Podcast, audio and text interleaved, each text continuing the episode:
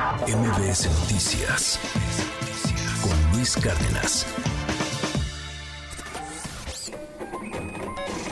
Economía y finanzas con Pedro Tello Villagrán. Estamos en huelga en Audi, querido Pedro, desde 2016 entiendo no había pasado algo, pues algo similar, ha habido por ahí tensiones, pero no un estallamiento de huelga. Y, y bueno, pues además se ve un poquito complicado entiendo que están pidiendo 15%, 15.5% y la empresa está ofreciendo pues poquito más del 6%, o sea, la, ni, a la mitad de lo que piden los trabajadores, que también pues es bastante. ¿Qué nos dices, Pedro, hacia dónde vamos y, y qué y qué ves como como causas y posibles soluciones? Qué gusto qué gusto escucharte.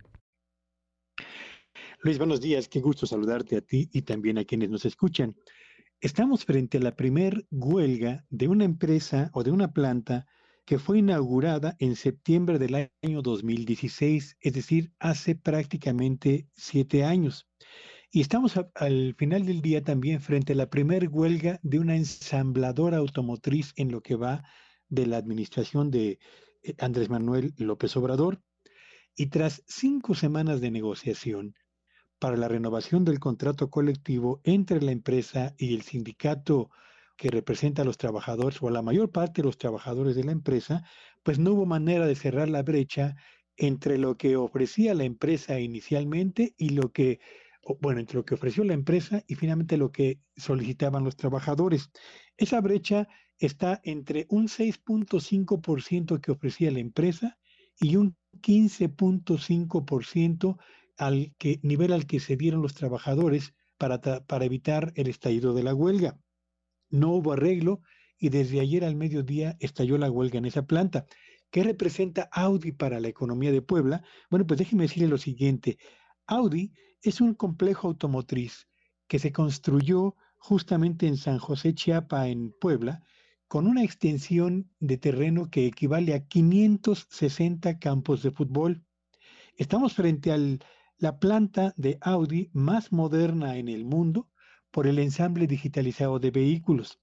El estallido de esta huelga, Luis Auditorio, supone de entrada que se dejarán de producir 750 camionetas por día, la mayoría de las cuales se exportaban hacia Estados Unidos, a Alemania y Australia, y se estima que la pérdida por día de huelga ascenderá a más de 700 millones de pesos.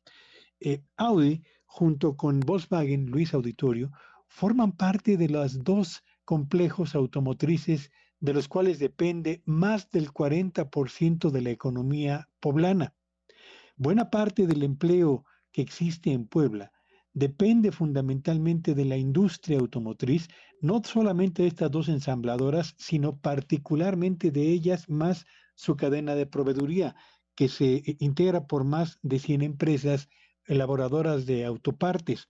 Estamos pues frente a una huelga que tiene un peso importante en la economía local, Puebla, que afecta a un número importante de trabajadores, los de la propia planta, que son más de 4.100 eh, trabajadores, y frente a una empresa que a pesar de su nivel de modernidad y seguramente de su buen nivel de utilidades, no pudo ofrecer a los trabajadores una oferta que les permitiera sentirse cómodos con el incremento salarial, porque argumentaban, entre otras cosas, los integrantes o los representantes del sindicato de Audi, que si en Volkswagen fue posible obtener un incremento salarial del 8.6%, ¿por qué no podrían ellos obtener un porcentaje más elevado al que ofrecía la empresa? Así que estamos frente a un caso simbólico en la industria automotriz, el más importante exportador del país y frente a una empresa que tiene un peso específico también relevante en la economía de Puebla, Luis. Oye, me llama la atención una nota que veo hoy publicada en la prensa en torno a cómo el sindicato gringo automotor, el que estuvo en huelga también hace relativamente poco, no una huelga generalizada, pero sí en algunos paros con algunas empresas muy particulares, bueno, pues ahorita está, está pidiendo al gobierno gringo imponer aranceles a las importaciones de autos y, autotransportes desde México por la llegada de inversión china en la industria automotriz de México, ¿no? Ayer hablábamos también pues de cómo están llegando una cantidad enorme de autos chinos. Entonces, ahora sí que por si la cosa fuera este no tan no tan compleja, agreguemos este asunto que viene con esta presión de los trabajadores estadounidenses y de la inversión china de automóviles en México. Sí, recordemos, Luis, que desde que Donald Trump asumió la presidencia en Estados Unidos, se desató una guerra comercial contra China. Estados Unidos impuso aranceles a productos chinos y China respondió con la misma moneda. Y uno de los sectores que en Estados Unidos es de los más importantes, no solamente desde el gobierno de Donald Trump, sino particularmente con el señor Biden, es el automotriz. Le interesa mucho al gobierno de Estados Unidos proteger a la industria automotriz ubicada en la cresta de la ola tecnológica en la economía norteamericana y para hacerlo, bueno, creó subsidios, ha otorgado apoyos financieros y ha creado al mismo tiempo toda una suerte de eh, soporte adicional a este sector para que se mantenga como un importante generador de exportaciones de tecnología y de empleos para la economía de Estados Unidos. Por eso es que en Estados Unidos hay una sensibilidad, sensibilidad muy elevada contra todo lo que provenga de China, sea que se ensamble en, en China o se venga a ensamblar o a exportar desde México. Así que la industria automotriz enfrenta en este momento dos procesos muy importantes. Uno, la transición hacia la producción y uso de autos eléctricos y dos, todo el reposicionamiento de proveedores y de ensambladores a escala mundial, buscando las mejores plataformas, entre ellas México, para poder acceder a los mercados más importantes, entre ellos el estadounidense, Luis.